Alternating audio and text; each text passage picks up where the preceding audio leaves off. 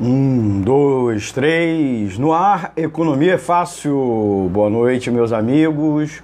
Boa noite, minhas amigas.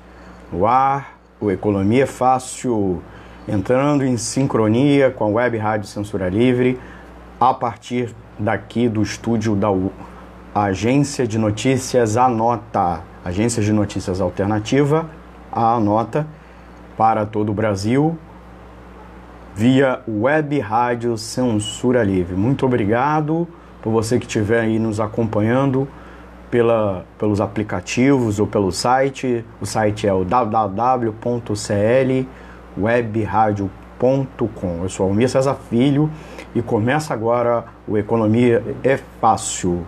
O tema de hoje é Indústria fechou em queda. Indústria fechou em queda. Em 2020, nós vamos dissecar o, provavelmente, o que é provavelmente a principal notícia econômica da semana, que é os dados da indústria, que desmente, que desmente o, é, todo o discurso de recuperação da economia, o discurso triunfalista do governo, da maioria da grande mídia e da classe política e principalmente dos setores ligados ao mercado financeiro que apoiam de maneira intensa a política econômica executada pelo ministro da Economia Paulo Guedes né, e pelo conjunto do governo Jair Bolsonaro. Então, o discurso é, come, começou a vazar água. Né? No final do ano passado e início desse ano, houve todo um discurso triunfalista que a política econômica está ia surtindo efeito, principalmente com os dados medíocres, mais positivos é, de geração de emprego. A imprensa começou a agitar isso publicamente, né, junto à opinião pública.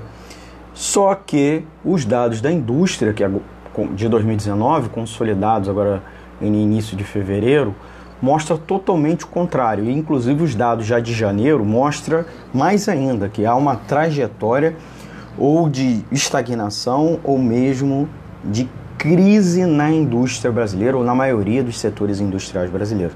Nós vamos é, dissecar isso hoje com maior detalhe, com a sua ajuda, tá beleza? É, dúvidas, críticas e sugestões podem mandar aqui a sua pergunta para o Economia Fácil, para o WhatsApp da Web Rádio Censura Livre, que é o 21 998336490. Vou repetir: 21 998336490. Tá? Conto aí, é claro, com o apoio de vocês para a gente fazer um bom programa, interagir com vocês, tá legal? É importante a gente discutir a economia uh, pelo ponto de vista do trabalhador e da trabalhadora, até porque geralmente a grande imprensa, a grande imprensa sempre busca na perspectiva dos patrões, dos empresários e principalmente do mercado financeiro, tá bom? Então você pode pedir, é, pode pedir esclarecimento, enviar sua pergunta, sua crítica que a gente vai falar aqui no ar tá? Vou repetir o WhatsApp, é o 21 99833 6490. Esse programa tá ao vivo agora na, hoje, quinta-feira, às 6 de fevereiro de 2020, tá bom? É, ele vai, ele está sendo transmitido também em live na página da web Rádio Censura Livre do Facebook e depois a gente vai subir para o nosso canal do YouTube do Economia é Fácil. O Web Rádio Censura Livre também tem um canal no YouTube e agora a gente tem podcast. A gente está é, nas principais plataformas de áudio, né? É, Spotify, Anchor e no agregador de podcast é, do, do Google. Aí você pode procurar lá Web Rádio Censura Livre ou Economia é Fácil, que vai estar tá lá disponível, tanto aqui a versão estendida, que vai ao ar toda quinta-feira, às 20 horas, como também a versão reduzida, na qual eu comento o destaque do noticiário econômico do dia, de manhã no programa do Antônio de Pado Figueiredo, o Boletim Censura Livre. Antes até de prosseguir, queria agradecer ao Antônio de Pado Figueiredo, que está lá no estúdio da Web Rádio Censura Livre, fazendo a retransmissão para as demais mídias, né? Que a gente está transmitindo em live direto do Facebook e o Antônio de Pado faz o acompanhamento para retransmitir pelo site e pelos aplicativos de rádio online, inclusive o nosso exclusivo que você pode abaixar lá é, na loja virtual do Google, né, a Play Store. Você pode instalar no seu smartphone, tablet e até na sua Smart TV, beleza? Já fiz todas as apresentações. Queria pedir quem estiver nos acompanhando é, pela, pelas redes sociais, compartilha para fortalecer o projeto, clique um, um curtir que a gente até comenta quem tiver. Quem curtir, a gente vai comentar o nome aqui, tá? No ar, dá aquele agradecer, aquele agradecimento, tá bom? É, antes de prosseguir, é, inclusive queria destacar duas notícias que saíram hoje uma um pouco ontem, mas hoje deu uma repercussão, que antes de aprofundar o tema da questão da indústria desaba e desmente o discurso de recuperação. Um é o superávit dos Estados Unidos com o Brasil, superávit externo, balança de bens e serviços, que cresceu quase 50%, subiu para 12,2 bilhões em 2019. Antes o Brasil era superavitário com relação aos Estados Unidos, então os Estados Unidos era deficitário em relação ao Brasil, e isso se, se inverteu nos últimos dois anos. E a relação é, íntima, politicamente, diplomaticamente íntima de Bolsonaro com o presidente Trump não está gerando dividendo para o Brasil, e sim para os Estados Unidos. E a outra coisa, ainda associada à questão do, do déficit, é, do superávit, no caso dos Estados Unidos, no caso, é que o déficit no Brasil, o Brasil está tendo um déficit conta corrente, uma, desculpa, uma queda no, no, no seu resultado da conta corrente, que inclui a balança de bens e serviços, mais as de é, remessa de lucro, entrada de investimento. Então, está tendo uma queda muito grande, é, uma queda nas exportações, mesmo que o Brasil não esteja importando muito mais, e o está, mas não, muito mais do que teve no passado, até porque a economia brasileira está bem estagnada, então ah, as famílias e mesmo as indústrias não estão conseguindo importar muito. Por outro lado, há uma queda nas exportações, e não é explicada só pela crise econômica mundial, tá? inclusive com a crise na China, mas também por uma situação da indústria. O Brasil, além de ser grande exportador de commodity, a gente até explica que é commodity. Commodity é os bens primários, padronizados, geralmente é, da, da agricultura, da agropecuária, mas também da mineração, mas pode também ter passar por algum beneficiamento e processamento. É, minério de ferro, mas o, também o, o aço já pelotizado, o laminado também é classificado como é, commodity. Eles têm pouco valor agregado. Ah, o Brasil, cada vez contraditoriamente, nos, ah, nos anos 70 e 80, era um grande exportador industrial, superando uma história de ser exportador de café, de, de açúcar, né? Só que nas últimas três décadas, um pouco mais, está acontecendo um processo de desindustrialização e uma das dos, dos que está provocando é a queda das exportações de produtos industrializados. E a política comercial é, de Bolsonaro hum, hum, não, não parece reverter, muito pelo contrário, está aprofundando essa tendência. Uma das coisas é a, queda, é a alta do dólar, a queda do real, do, do, do valor do real, real é, em câmbio com o dólar. Né? Menos dólar, menos dólar entrando é, e aumenta e tá uma, uma grande saída de real de, de dólar. Então o dólar aqui dentro está ficando cada vez mais alto com inclusive um impacto sobre o preço de vários produtos porque produtos vários produtos brasileiros ou são cotados em dólar por conta inclusive porque eles são exportáveis em moeda que é o dólar ah, ou vários produtos brasileiros ou são importados ou, levam algum item importado é, ao longo da cadeia da produção desse produto. Então, um aumento do dólar impacta também no preço do produto aqui no Brasil. Então a gente está com esse problema nas contas externas, balança de bens e serviços, mas também de investimentos. Os investimentos estão caindo no Brasil.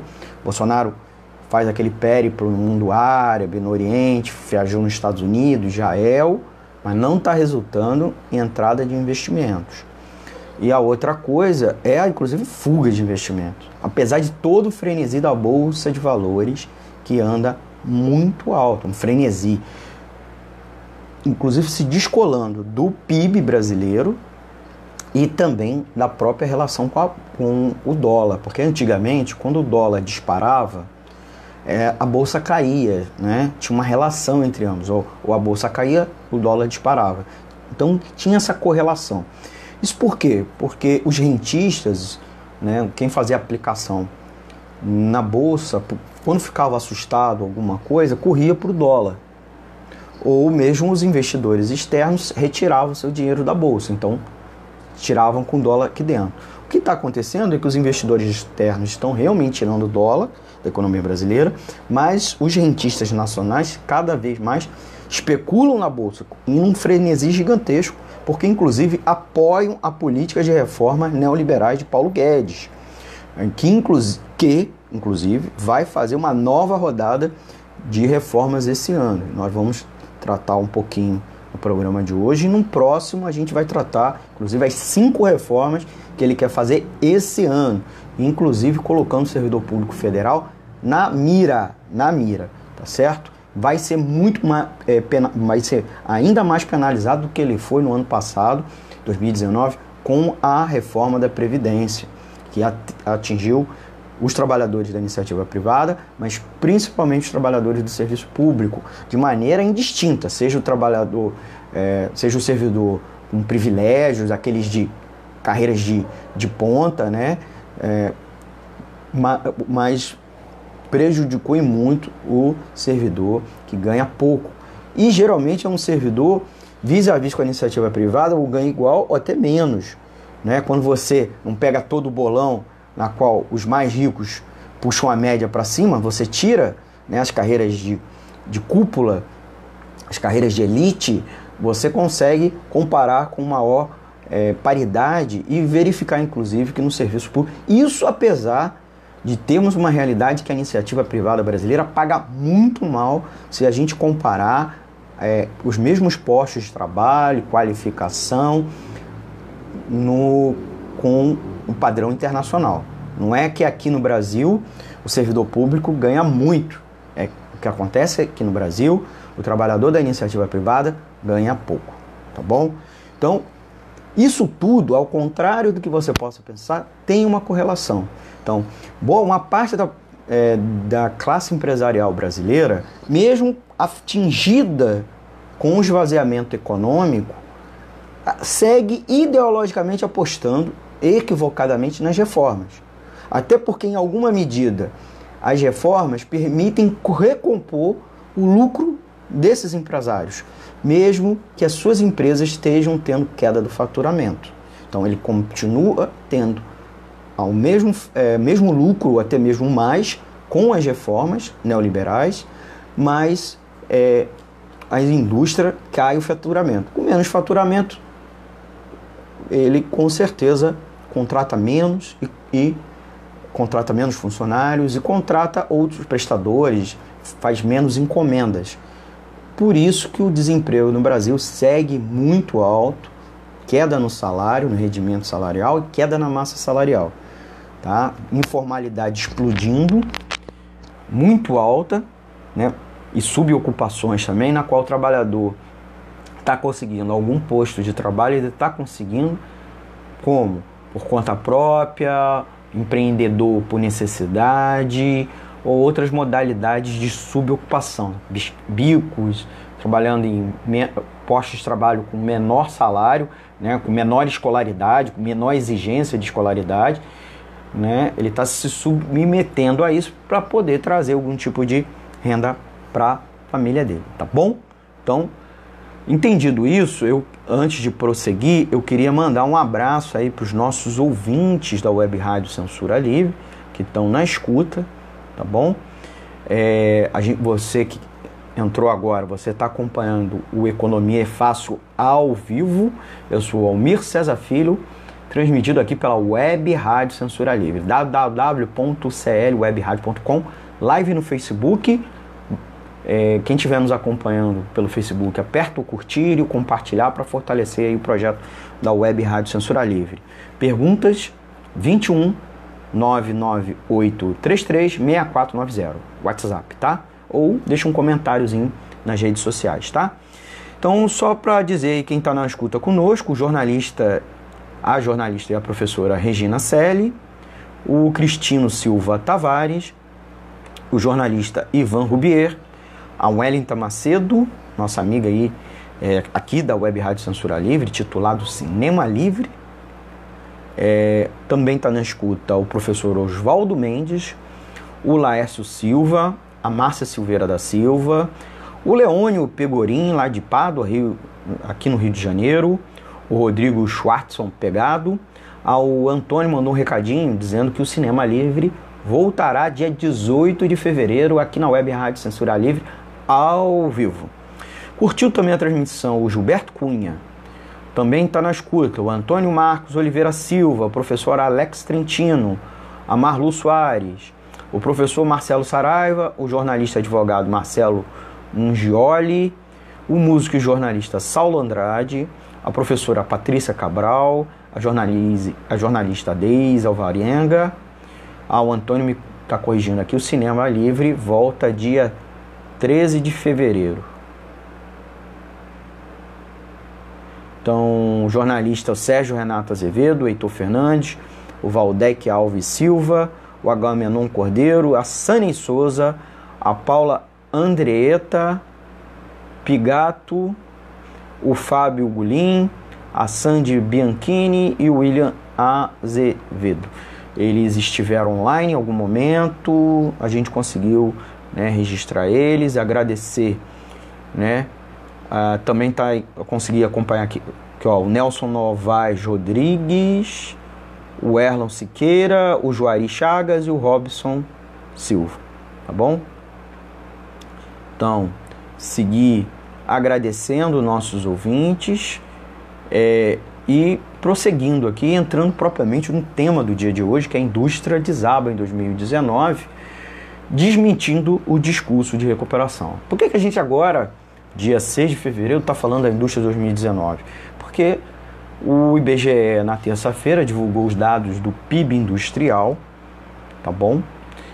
Que é, é a, pega a sua parte do PIB ligado à indústria, e a CNI também lançou seus indicadores industriais de dezembro um dia antes. Então, o IBGE na terça, hoje é quinta-feira, a gente está gravando ao vivo, dia 6 de fevereiro, né? Na terça-feira, o IBGE lançou os dados de indústria e um dia antes, o, a CNI, a Confederação Nacional da Indústria, que é a entidade patronal do setor industrial, é, divulgou seus indicadores industriais de dezembro, só de dezembro, não do ano todo. O IBGE é do ano todo. E eles, claro, convergem muito, dialogam muito, até que em alguma medida a CNI, apesar de apurar às vezes separadamente, ela também se é, recorre aos dados do IBGE, que é o Instituto Brasileiro de Geografia e Estatística, que é o órgão oficial da, da República do Brasil, na né, República Federativa do Brasil, para geografia e estatística. Então, apura os dados. Eu queria trabalhar um pouco mais com os dados da CNI, porque ela trabalha com indicadores. Né? O PIB, o PIB industrial de 2019 está muito mal, deu muito mal é, consolidando todo o ano, desmentindo todo o discurso de recuperação. Vocês devem ter acompanhado aí na grande imprensa. E logo que a gente voltou com a Economia Fácil agora em 2020, né, porque a gente tirou umas, é, umas férias é, final de dezembro e ao longo de janeiro, ah, o discurso da imprensa, vocês viam, ouviam, liam um discurso muito triunfalista. Por que isso? Porque os dados de desemprego, particularmente, é, eles deram uma estacionada e, em alguma medida, começou a surgir mesmo dados positivos em, algum, em alguns recortes, né? E esses dados positivos de geração de emprego compensaram é, os dados negativos, mas empataram, né? Você tem todos os meses novos trabalhadores entrando no mercado de trabalho, né, pelo crescimento vegetativo da população. E então a geração de emprego zerou, empatou. Isso significa que o desemprego continua muito alto, mais de 11 milhões de pessoas estão desempregadas. Esse é um patamar altíssimo para a série histórica brasileira. E boa parte do desemprego, é, é, desculpa, boa parte do emprego tá sendo, são empregos que estão sendo gerados informais, sem carteira assinada e alguma medida em de maneira que a gente chama de subocupada, que eu já mencionei aqui. Então todo o discurso, todo o discurso triunfalista cai por terra com a indústria. Mais à frente a gente vai até conversar que isso está gerando conflito dentro da própria indústria, dentro da patronal. Nós que somos trabalhadores devemos, inclusive, aproveitar esse conflito entre eles, porque quando os de cima estão juntos, geralmente é para chibatar os de baixo. Então, a gente tem que aproveitar esse momento que a patronal, a grande patronal, e quando eu falo patronal, não estou me referindo ao dono da padaria, ou, ou o empreendedor por contra, né, empreendedor por necessidade, que ele é empresário dele mesmo, ele é patrão dele mesmo. Eu estou falando é grandes empresas, grandes, muito grandes empresas. Tá? Não é também o cara que tem 2, 3, 4, 5, 10, mesmo 20 empregados. Né? Então, você que tem isso, não se considere um grande empresário, porque você, geralmente, você é um trabalhador, porque você, inclusive, está ali trabalhando posto de trabalho, você não está vivendo do trabalho do outro. Então, eu queria registrar muito isso e quem é, negar aqui, inclusive, quem pensa o contrário, certo? Então, não basta pegar aqui a literatura econômica aqui atrás de mim para reafirmar isso e a própria forma que o IBGE faz esse recorte. Mas vamos voltar, né? A indústria fechou 2019, é, na qual até uma matéria da, de um veículo da imprensa chamou de coleção de resultados negativos. Eu adorei a palavra, porque é isso que melhor ilustra o conjunto de uh, de muito ruim, né? Nós estamos aí passando por uma situação é, lastimada, né? E vamos ali aos detalhes, né? O faturamento real caiu 0,8% em relação a 2018. São dados de dezembro. Então ele compara dezembro de 2019 com dezembro de 2018. As horas trabalhadas na, na produção diminuíram 0,5%, o nível de emprego recuou 0,3%, a massa salarial caiu 1,9%, 1,9% e o rendimento real 1,5%. De positivo, só o pequeno aumento de 0,4 ponto percentual na utilização da capacidade instalada. Então, o que, que a gente pode ilustrar rapidamente com isso? Menos trabalhadores. As empresas estão, as empresas da indústria estão com menos trabalhadores e naqueles que eles têm, eles estão pagando menos ainda. Menos ainda. Então, ou mandar embora uma parte, aí ficou só com os, aqueles com menores salários, ou recontratou com menor salário. É, e, aí explica, inclusive, que a massa, salar, massa salarial caiu muito mais. Então, porque tem, inclusive, menos trabalhadores e esses, esses que sobraram estão com menor salário. Né, massa salarial e rendimento médio. Capacidade instalada, eles estão conseguindo, foi ampliou, que é a utilização da planta das empresas, e isso está acontecendo muito provavelmente porque eles estão recorrendo a novos métodos sem contratar funcionário. Então você consegue, e inclusive sem investimento. Investimento significa comprar máquinas, instalações, né? que de alguma medida sempre vem com a contratação de mais funcionários e principalmente encomendar de outras empresas que, por sua vez, contratam funcionários. Então, esse é um sinal de, uma, de um círculo que não é virtuoso, é vicioso na indústria. Então, os dados da Confederação Nacional da Indústria, CNI, mostram que houve piora dos indicadores industriais em dezembro, frustrando o que esperava uma recuperação do setor e levando projeções negativas para 2020. Então, ao contrário do que aqueles analistas ligados ao mercado financeiro ficar vão né, vangloriando, papagaiando, arrotando recuperação, dados positivos, nada disso. A própria projeção da CNI, entidade que não é da oposição, não é da esquerda, não é do movimento sindical, assim, da patronal, diz que esses dados vão serem arrastados para 2020, porque se você está puxando o freio de mão, mesmo que você acelere, você tem um grande, uma grande demora. Mas você tem uma desaceleração e, portanto, você não vai. Então, os dados para 2020 serão sim dados muito ruins. Então, na comparação entre dezembro e novembro de 2019, é, já descontadas as diferenças entre os dois meses, o que a gente chama de ajuste sazonal, né? Porque existe, obviamente, um padrão continuado entre um mês e o outro mês a, a, todos os anos, né? Porque novembro a indústria se prepara para o Natal, já dezembro começa a desacelerar, até pelos feriados. Então, no, usando o ajuste sazonal, você consegue medir que o faturamento real caiu 1%. E é a segunda queda consecutiva do índice após uma sequência de cinco meses de alta.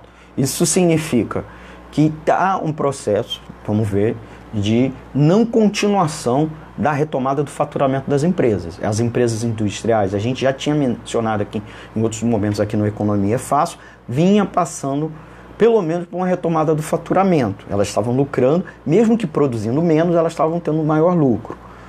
Mas no acumulado, sim, para dezembro houve uma queda, um recuo, então é preocupante, tá? É a segunda queda consecutiva do índice, como eu disse, né? Ainda que o faturamento de dezembro de 2019 seja ligeiramente superior ao registrado em dezembro de 2018, uma alta de 0,1%, o ano se encerra com queda de 0,8% do faturamento em comparação a 2018.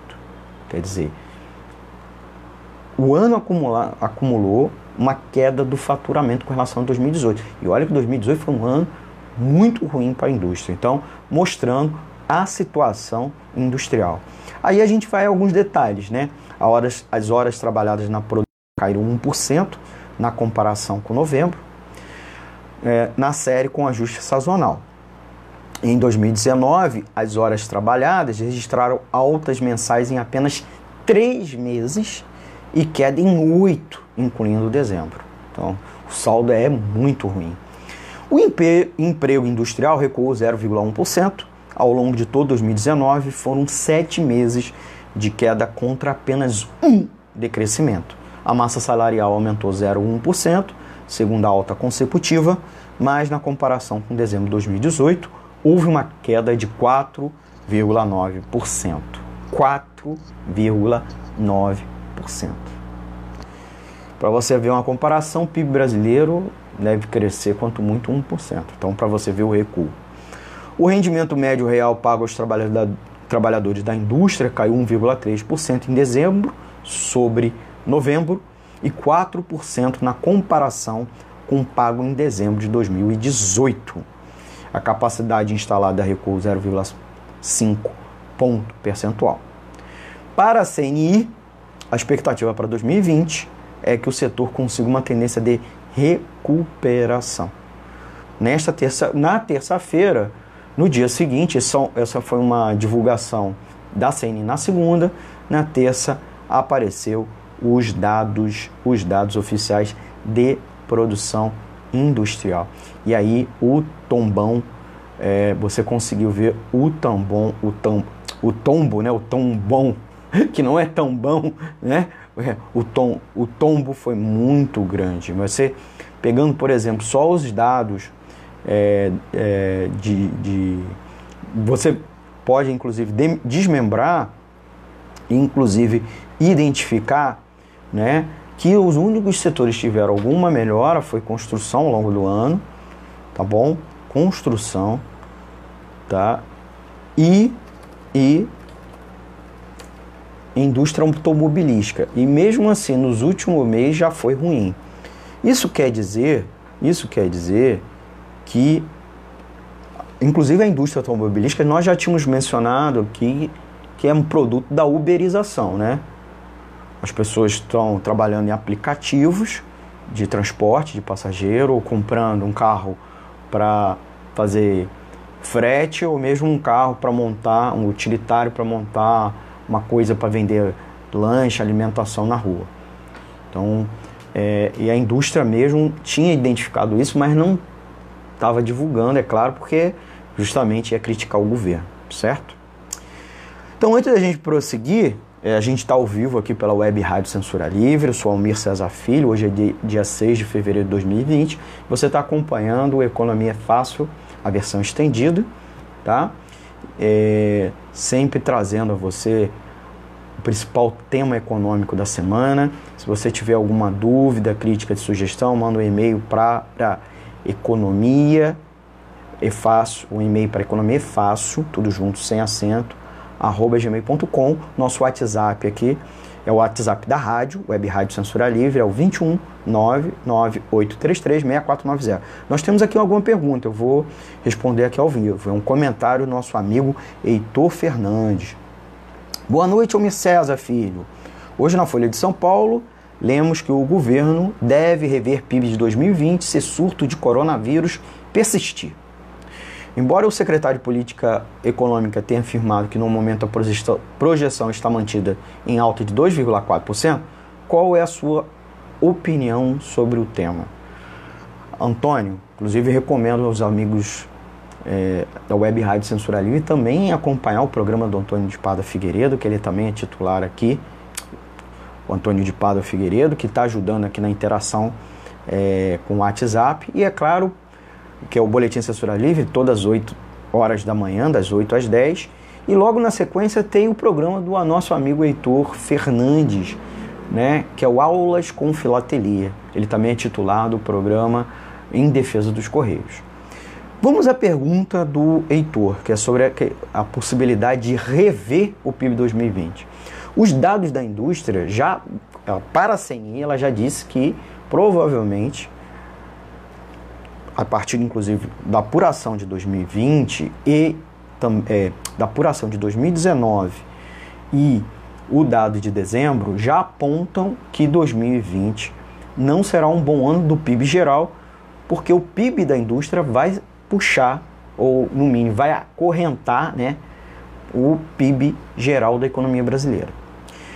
Eu hoje já andei vendo já alguns analistas chamando a atenção de outros aspectos, inclusive quando eles pegaram o boletim é, do Banco Central, a nota né, do Banco Central, que justifica a redução da taxa Selic, né, a taxa Selic, que é a taxa básica de juros da economia, foi abaixada ontem de 4,5 ponto percentual ao ano, é, é, é 4,5% ao ano, para 4,25% ao ano, né, uma redução de 0,25 ponto percentual.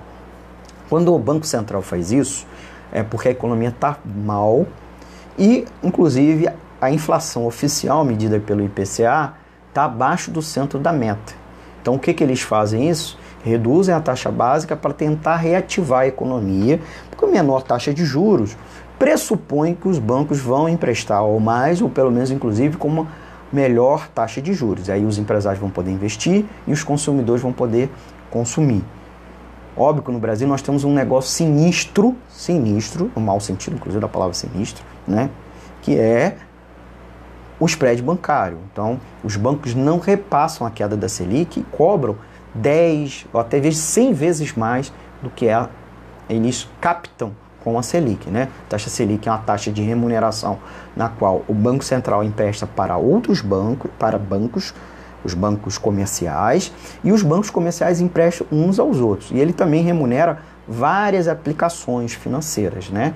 E por meio delas, os bancos, é, inclusive, utilizam recursos para emprestar para o consumo e para crédito mas não é para crédito das indústrias, das empresas, etc. Isso também explica porque a indústria está parada. Indústria é uma atividade econômica que não consegue se autofinanciar em seus investimentos, ele precisa de crédito. os bancos oficiais do, do governo estão parados em prestar crédito, né? Já vinham desde o processo do, da Lava Jato, um pro, quando estourou a Lava Jato, um processo de desaceleração dos investimentos, toda a acusação de o BNDES estar envolvido também nas tramóias, né? Mas também um uso político, uma acusação é, é, de, é, para, né? Uma acusação para é, desqualificar a ação de política econômica feita pelo governo, né, então pelos governos Lula e Dilma, né, usada pela oposição. Não à toa agora que o BNDES gastou milhões e milhões numa auditoria, mostrando que não tem caixa preta nenhuma e todos os empréstimos eram, eram legais. Você pode ter privilegiado um ou outro grupo empresarial é, com critérios extra-legais, né? critérios políticos, mas todos foram legais, diferentemente do que era afirmado. Eu não estou aqui defendendo, porque os, boa parte dos empréstimos para o BNDES foram para grandes e grandes empresas, que em alguma medida financiavam políticos, né? eram amigos de, de políticos. E não financiavam a atividade produtiva, principalmente daqueles que geram emprego, que é o pequeno, o micro, empresário desse país, né? o camponês, né? a agricultura familiar, etc.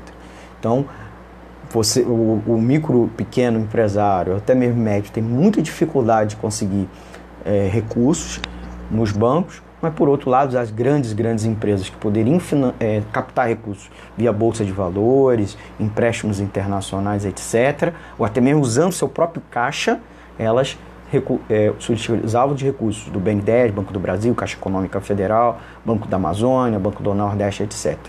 Tá? Aí entrando na pergunta do Antônio, é, desculpa, do Heitor Fernandes, peço desculpa por ter saído, mas uma das coisas é que eu acho, mais do que isso, penso mesmo, penso, que o governo já está se, se justificando, né? Tudo bem que a, o surto do coronavírus vai ter um impacto não só na economia chinesa, né, é onde está acontecendo o surto, está acontecendo um grande impacto, porque para conter é, o, a, o, o, surto e não se transformar numa epidemia ou mesmo numa pandemia, né, o governo chinês adotou várias medidas de paralisação das atividades nas cidades, né, mesmo na província principal que está acontecendo o surto, Yuan, que é uma grande região industrial da China. Logo vai ter consequências até na nossa na, na economia brasileira, porque as empresas exportam para a China, a China investe capitais fora é, e também na economia mundial, porque a relação que a China tem econômica forte, estreita, né? A China é o motor da economia. Então, e, então ela não exporta só para importa só do Brasil, importa de outros países. Então, vai ter um impacto sobre a economia brasileira. Mas veja, eu chamei atenção sobre exportações um pouco antes e a questão industrial também. O Brasil durante vários e vários anos e até recentemente não exporta só commodities para a China, exportava também produtos industriais. Mesmo os produtos alimentícios, exportava com beneficiamento e processamento, mas mais recentemente não. Então é um, é um E vocês sabem, quanto mais processado o produto, mais transformado, mais ele tem valor agregado. E a indústria tem um efeito, de, tem uma capilaridade na economia brasileira, como qualquer outra, muito grande. Usa-se tecnologia, né? Paga-se melhor empregos e utiliza de trabalhadores com melhor capacitação e principalmente oferecendo melhores condições de trabalho. Então, quando a indústria está mal, a economia está mal, certo? O inverso não é verdadeiro, né? Então, eu acredito que não é só o impacto do coronavírus, mas aí a equipe econômica já começa a se justificar, tá? Né? Já, já tem um, um, já se utiliza de um argumento para poder legitimar se os números não, não corresponderem à expectativa. Ano passado foi a mesma coisa. Chegou o final do ano, início do ano seguinte, né, do agora 2020, quando fosse, foi medir 2000, toda a atividade econômica de 2019 foi muito aquém do que o que se estimava no início do ano, no final do ano anterior, certo? E a gente está nessa atuada há uns quatro anos desde o processo de impeachment, sucessivamente se dizendo que a economia ia crescer muito, né, inclusive com as ações, com as medidas neoliberais, de arroz fiscal, retirada de direitos com reforma trabalhista, etc. E o que vem acontecendo é o contrário disso, certo? Uma fuga de dólar, porque os investidores não estão vindo para a economia brasileira, porque eles estão olhando para a atividade econômica. Consumo fraco, faturamento fraco, eu não vou investir no Brasil, não vou, não vou ampliar, se eu já invisto no Brasil, não vou ampliar o investimento, não vou botar minha empresa trabalhando a plena carga, minha fábrica, vou, di, vou diminuir isso. E boa parte dos investimentos é, estrangeiros diretos são justamente no setor industrial, que é onde a atividade econômica está pior, os dados da economia estão tá pior. Por isso que a gente escolheu como tema de hoje o fato dos dados da indústria desabarem, tá? Porque ele explica, ele explica o porquê a economia brasileira está andando de lado, ela não está andando para frente, certo? Nós estamos vivendo o que na, nos anos 90 se chamava voo de galinha, né? O que, que é o voo de galinha? Né? Todo mundo já deve ter visto que a galinha não voa. Ou quando voa é um voozinho curtinho, né? Então é isso. É um voo, um voo que não se sustenta, que não alcança os ares, né? Então, logo a mente cai. E aí, o que acaba acontecendo é que a gente tem um dado de PIB, dado de emprego, é, de conjunto muito baixo, inclusive no próprio faturamento é, das empresas e, por outro lado, também na própria arrecadação do governo, porque o governo acaba arrecadando menos impostos com a menor atividade econômica e com a menor renda é, das pessoas.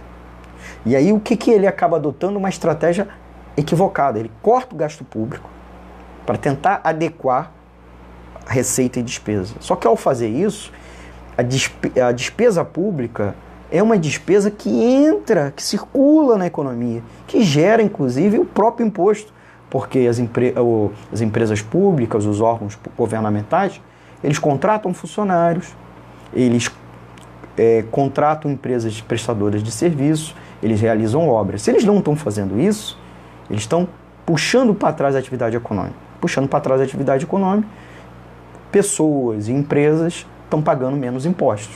Então, no momento seguinte, você agora reequilibra, cortando a despesa, no momento posterior, no momento posterior, você vai ter uma nova queda da arrecadação. E aí você é obrigado a tentar. Esse processo gera uma espiral descendente, sem fim, sem fim. E aí o resultado total na economia brasileira é uma queda do, do, da demanda agregada. E aí, por sua vez, o impacto sobre o PIB, sobre a produção e sobre é, a renda, especialmente dos trabalhadores e o desemprego, tá? Vou tomar aqui uma aguinha e aqui vou dar uma olhadinha que nós temos é, várias pessoas aqui na escuta. Eu queria agradecer a essas pessoas. Você que entrou agora, está acompanhando, é Web Rádio Censura Livre, www.clwebradio.com. Eu sou Almir César Filho, à frente aqui do Economia é Fácil, versão estendida. Começou às 8 horas da noite, às 20 horas. Toda quinta-feira, edição inédita e ao vivo. Tá? Hoje é dia 6 de fevereiro de 2020. Queria agradecer né, nossos ouvintes que estão na escuta ao vivo, aqui o professor Sérgio Oliveira, apoiador financeiro da emissora. Agradecer muito, porque essa web rádio, essa web rádio não recebe recurso de patrões. Então a gente não tem anúncio publicitário, então a gente recebe doação de trabalhadores e de entidades de classe, entidades sindicais e do movimento popular. Então ajude a manter esse programa e todos os programas da Web Rádio Censura Livre, porque inclusive a gente fala aquilo que a grande imprensa não quer que você ouça, ela quer que você seja enganado, né? inclusive pensando especialistas que convém aos interesses do dono da emissora e, por sua vez, dos anunciantes né, da emissora. Então a gente não recebe dinheiro de empresários e de partidos políticos também. Então, para a gente manter independente, você tem que nos ajudar, tá bom? Daqui a pouco eu falo sobre como ser um apoiador da Web Rádio Censura Livre. Também está na escuta o José Carlos Lima, a professora Sandra Vargas, que também é apoiadora financeira da Web Rádio Censura Livre, a Regina Reis Rabelo, e na escuta lá nos Estados Unidos, porque a Web Rádio tá pela internet, então possibilidade de internacionalmente as pessoas nos ouvirem, tá a nossa ouvinte, a Tereza Dornelles, tá? Também é, tá na escuta o professor Sérgio Oliveira, a professora Cristine, Cristiane Leider, que atua no curso de História do UERJ, me enviou uma matéria, inclusive, que ela, ela pode contribuir com o programa Economia Fácil. Abraço. Pô, muito bacana. Aqui, já abro aqui, aí a gente, se der aqui no ar, a gente comenta ao vivo, senão no próximo programa, tá? Também está na escuta a Andréa Lacerda, a Marina Morena, a Deise Alvarenga, o Luiz Barros e o Rodrigo Pegado. Beleza? Então, qualquer dúvida, crítica ou sugestão, manda o WhatsApp 21 99833 6490, tá bom? Vou repetir, 21 99833 6490. Se você estiver nos assistindo a live do, da, do Facebook, por favor, aperta o like, tá? Não esqueça, para a gente poder driblar aí os algoritmos do Facebook, ampliar o alcance, certo? É uma forma de você retribuir né, ao estar tá assistindo o nosso programa, tá? A outra forma é que você estiver assistindo a gente aí pelo canal do YouTube, também aperta o like e compartilhe. E se inscreva no canal. A gente tem o canal da Web Rádio Censura Livre e tem o canal também do Economia Fácil. Do Economia Fácil, tá bom? Também estamos com podcast, hein? Podcast. Lá no Anchor e no Spotify e no agregador de, de podcast do Google. Tá legal? Então vai lá, digita Economia Fácil ou digita lá Web Rádio Censura Livre. Beleza? Beleza? Aperta lá o like aí, tá?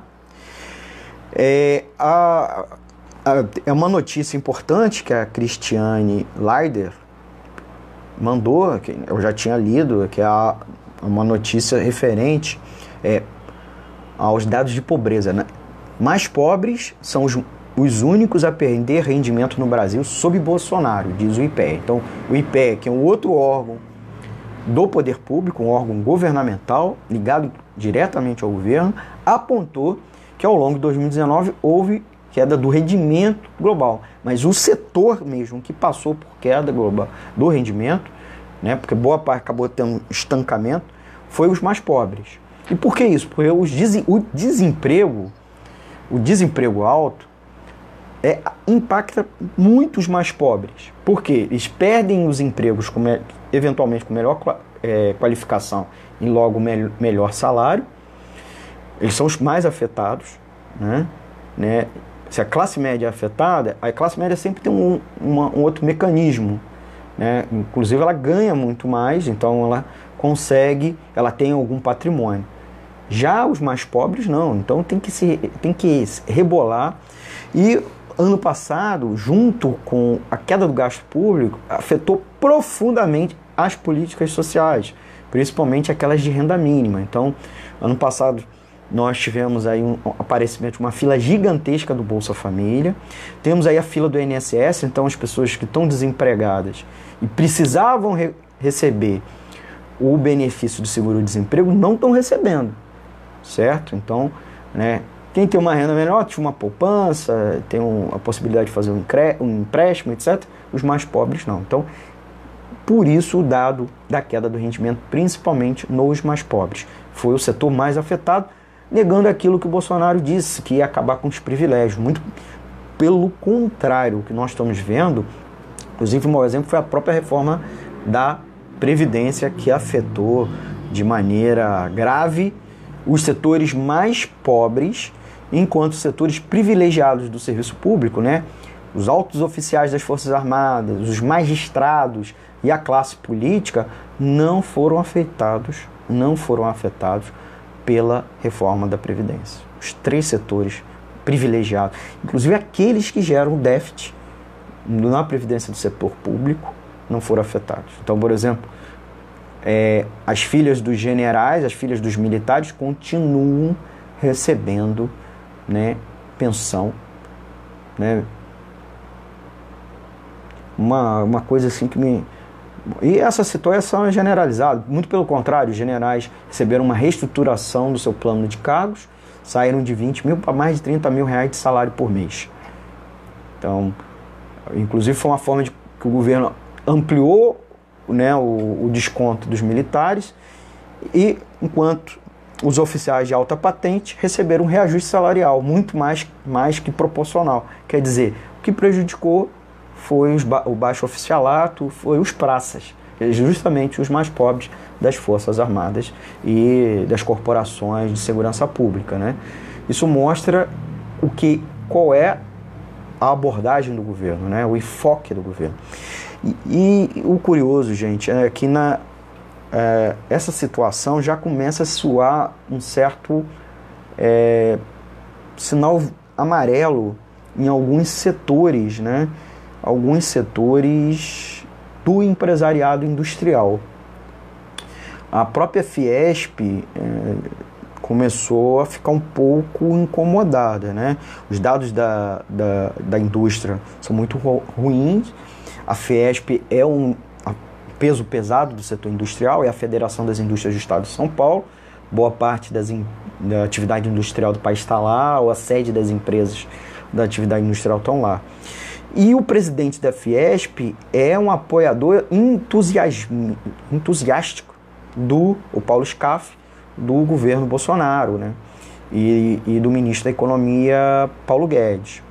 Aí eu queria até chamar a atenção: Paulo Guedes não é um mero economista não é um técnico, não é um acadêmico de economia. Paulo Guedes é um mega banqueiro, certo? Dono, inclusive, das, empre... da, das administradoras de, de previdência privada que o Chile opera. Então, por isso o interesse de fazer a reforma da Previdência. Paulo Guedes quer atacar aqui os servidores públicos no Brasil reduzir, inclusive, o salário dos servidores, fazer um corte de 25% no salário dos servidores. Para que isso? Provavelmente para aumentar a gordura do orçamento público, para é, destinar recursos ao pagamento da dívida pública, porque uma das PECs justamente para pagar, ampliar o pagamento da dívida pública, e você sabe que isso é remunerar os bancos, ou sobrar uma, uma merrequinha para as indústrias, né, para investimento do poder público na atividade econômica. Então, é um bombonzinho para enganar os empresários do setor produtivo. Isso não está caindo bem, até porque fuga de, fuga de capitais, queda, é, crise nas contas externas. Tem um setor do empresariado, não estou falando setor de esquerda, porque se você for listar as empresas, não são apoiadoras nem foram amigas do governo Lula e do PT. Isso se a gente considerar o PT um governo de esquerda, certo? Para mim, nem de centro-esquerda. Se a gente for comparar o programa convencional, tradicional da centro-esquerda europeia, né, não chega nem aos pés, certo? Ou mesmo a tradição brasileira de esquerda, então dá muito mal para dizer que eles são de centro-esquerda. Esses empresários, esses empresários, desculpa, eles não são de esquerda, são empresários, eles querem lucro. E a política econômica do Bolsonaro, Temer, mais radicalizada, né, extremada no, com o Paulo Guedes, com Bolsonaro, afeta enormemente o setor industrial. Então, já começa uma briga e montar pela primeira vez em mais de década, né, se fala tanto de democracia como rotatividade dos dirigentes, mas nas federações industriais, eles estão anos, o cara fica 10, 15, 20, 30 anos como presidente da Federação das Indústrias. Caso aqui do Rio de Janeiro, principalmente, não vou entrar em detalhes, mas de São Paulo. E aí começa a se montar uma oposição a Paulo Scaff lá para derrubá-lo à frente, inclusive com cartas públicas, artigo assinado por empresários nos jornais da jornais da grande imprensa, né? É, e por que essa briga? Porque a indústria está mal. Vale lembrar que tanto o presidente da Firjan como da Fiesp não são empresários. Paulo Scaff vive de renda, certo? Ele não é um, ele não é o dono de uma empresa ou grande sócio, acionista, muito nem mesmo um executivo de grande empresa. Então eles estão deslocados desse setor industrial. E aí, gente, nós como trabalhador e trabalhadoras, é, que não, a gente pode até dizer essa briga deles não nos interessa, interessa, inclusive, aprofundar a briga entre eles. Porque eles divididos, a gente consegue isso paralisar os ataques, porque eles estavam antes emblocados para aprovar as reformas. As reformas neoliberais, né, e já tem inclusive vários economistas apontando, inclusive pegando os dados da matriz insumo-produto, mostrando que essas reformas vão estabelecer um padrão é, permanente na economia brasileira de estagnação. Não é o que Paulo Guedes diz que a economia vai ficar dinâmica. Né? Antes dele, dele, do Bolsonaro tomar posse, Paulo Guedes dizia que o Chile era a referência. Ora, se a gente pegava os dados do Chile, via que não. E as jornadas de mobilização no Chile, o levante popular no Chile, mostrou que se o Chile era exemplo, é um exemplo só para as elites, porque só as elites estavam se dando bem, o povo estava se dando mal. Por isso foi na rua, né, de maneira firme, vigorosa, que ainda está na rua, né, inclusive exigindo várias modificações é, na política econômica, né, no sistema estruturante de política econômica de desenvolvimento daquele país. Ainda é pouco, eu acho. Mas aqui no Brasil está se fazendo o que o Chile fez. Já, a gente já era ruim, ainda está piorando na direção do Chile. Então, ao invés de, de termos uma economia dinâmica, é, muito pelo contrário. Então, a própria forma de privatização, você privatiza empresas é, estratégicas, empresas que fazem grandes compras públicas que poderiam ser orientadas para o desenvolvimento, para, desenvolv para inovação, para é, ter uma atuação anticíclica, né? no sentido contrário ao ciclo econômico, o ciclo está recessivo, você puxa a economia para cima com as compras é, das empresas estatais, com as compras também governamentais. Não é isso que vai estar acontecendo. O governo está é, tá consolidando aqui no Brasil uma estrutura permanente de voo de galinha, que era o que a gente via, viu muito nos anos 90, que viu um, é, menos nos anos 2000 e uma coisa parecidinha com isso, mas não tão ruim, tão tanto voo de galinha, de galinha nos anos 2010. Agora parece na década de 2020 que nós vamos ter uma, um voo de galinha permanente. Eu acho que nem isso mais dá para dizer. Provavelmente vamos ter um voo de codorna. Porque a codorna né, é menorzinha ainda, quer dizer, um voo ainda mais curto, certo? Porque a economia brasileira cada vez está sendo amordaçada. Então, é, a reforma trabalhista ela precarizou as relações de trabalho, ela reduziu salário indireto. O salário direto, né, que era aqueles benefícios para além do salário, as empresas não são mais obrigadas a pagar. E com isso, ou reduzir o valor dela, com isso o trabalhador está sendo obrigado, está tendo menos renda disponível para consumo. Menos consumo é menos compra, nas, né? Menos compra é menos faturamento. Com menor faturamento, as empresas vão investir menos. As empresas não investem é, quando tem menos impostos ou paga menos salário para os seus funcionários, menos despesa. As empresas investem quando identificam que seu faturamento vai que mais que vai mais que crescer com o gasto que ele vai ter com o investimento. Então, se o ganho do investimento via a ampliação do faturamento é muito bom, ele o faz. Não importa menos despesa. O que ele vai fazer com menos despesa é ampliar o lucro dele, que é a diferença entre o gasto e a despesa. Né? A receita, desculpa menos gasto, dada mesma receita, ele amplia o lucro dele. Isso geralmente acontece na grande empresa, que tem um produto que produz que não varia a, a demanda, né? É, com relação à queda da renda global da população. Já o pequeno empresário não.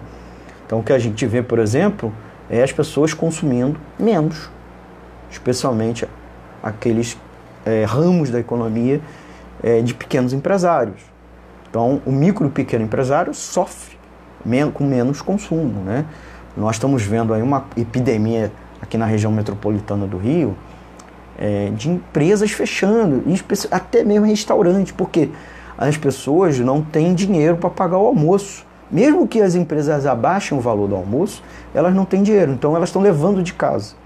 Então, fechando restaurante. Isso é porque a gente sempre tinha um mito, é, em parte era verdade, mas não, de que é, o setor de comércio de alimentos não passaria nunca por dificuldade, ou é o último. De fato é o último, mas chegou a ele, certo? Gente, é, o nosso tempo esgotou, tá? Eu sei que vocês gostariam que eu aprofundasse mais em outros aspectos, são várias coisas aqui. É, peço desculpa. Eu queria agradecer uma série de ouvintes que estão nos acompanhando. Está na escuta o ex-vereador Giovanni Raios do Sol. Também está na escuta Sandra Eiras, lá de Pádua, Rio de Janeiro. O Marcelo Pessoa, o Lédio Pires. E também o jornalista Adilson Guimarães. Tá?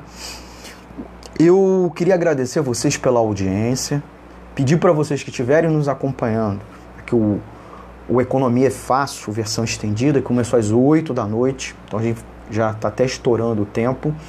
É, uma hora de programa com o principal tema econômico da semana. Hoje nós falamos sobre indústria desaba em 2019 e desmente o discurso de recuperação.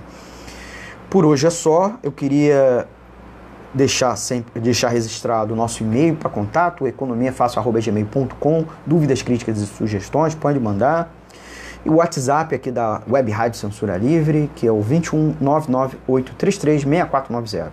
Vou repetir, 21 99833 6490, tá? É, agradecer o Antônio de Pada Figueiredo, que está lá, na, lá na, no estúdio da Web Rádio Censura Livre. Eu estou transmitindo aqui na redação da agência de notícias alternativa à nota.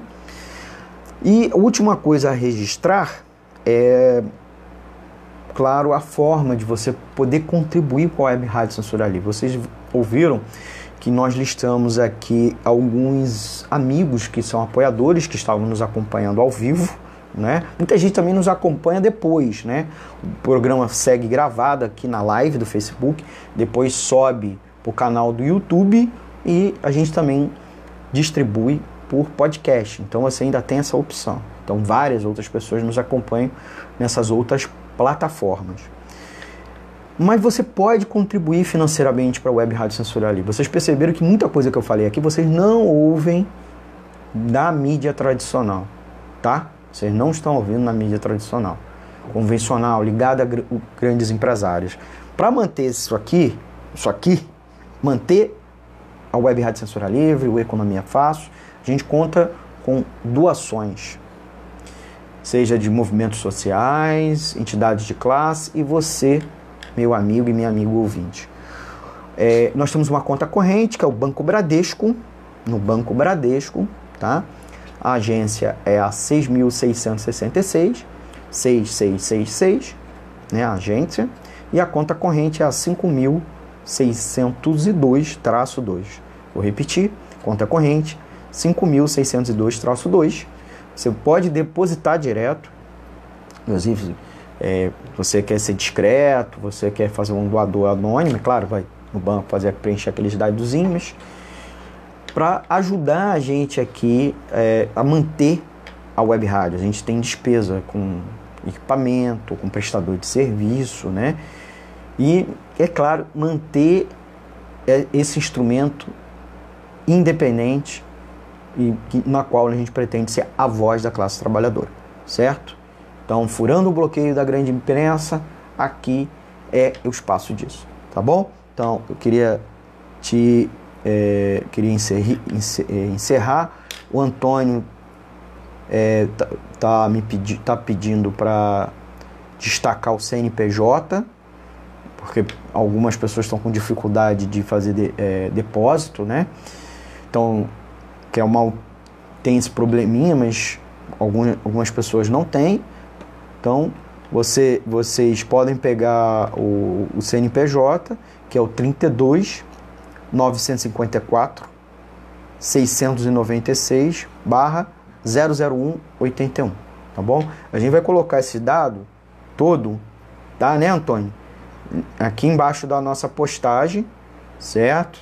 Aqui embaixo para você contribuir, fazer um depósito, fazer uma transferência eletrônica aqui para a Web Rádio Censura Livre, se você gostou. Se você não gostou, recomenda um amigo. Se gostou, recomenda os amigos. Se não gostou, recomenda os inimigos. né? Vai que os inimigos gostam. E é claro, a gente espera a sua crítica para a gente ir melhorando. Né? Não tem nada que a gente é, não tem é, que vá dizer é assim. Não, a gente quer melhorar. Então interaja com a gente, tá bom? Deixa aqui o seu comentário. Ó, oh, não gostei, podia falar isso, podia não falar aquilo, tá bom? Mas o pressuposto é que a Web Rádio Censura Livre é a voz da classe trabalhadora. Gente não puxa saco de patrão, não puxa saco de partido de e de político ligado aos patrões, tá bom? Seja ele do lado A, seja ele do lado B, tá bom? Então aqui é a voz da classe trabalhadora e a gente faz aqui uma, um jornalismo, né, um web jornalismo, tenta fazer de independência, né, contra-hegemônico, beleza? Já falei demais, né? Queria agradecer. Acho que eu falei tudo, né, Antônio, né? Ah, amanhã eu volto com Economia Fácil, versão resumida, é, reduzida, é, comentando o destaque do noticiário econômico do dia, né? Amanhã às 8 e meia, mais ou menos, lá durante o programa do Antônio de Pada Figueiredo, vai ao ar às 8 da manhã, a partir das 8 da manhã, no www.clwebradio.com, certo? clwebradio.com ou baixe o aplicativo no seu celular para nos acompanhar. O aplicativo Radiosnet, que é o mais conhecido aplicativo de rádio online e é nosso parceiro, ou o nosso próprio da rádio, tá bom? Lá na Play Store para aparelhos com sistema operacional Android, beleza? Um forte abraço e até a semana que vem aqui com Economia é Fácil versão é, estendida, né? Deixa aí seu, sua crítica, seu comentário, dê o like. Valeu! Muito obrigado.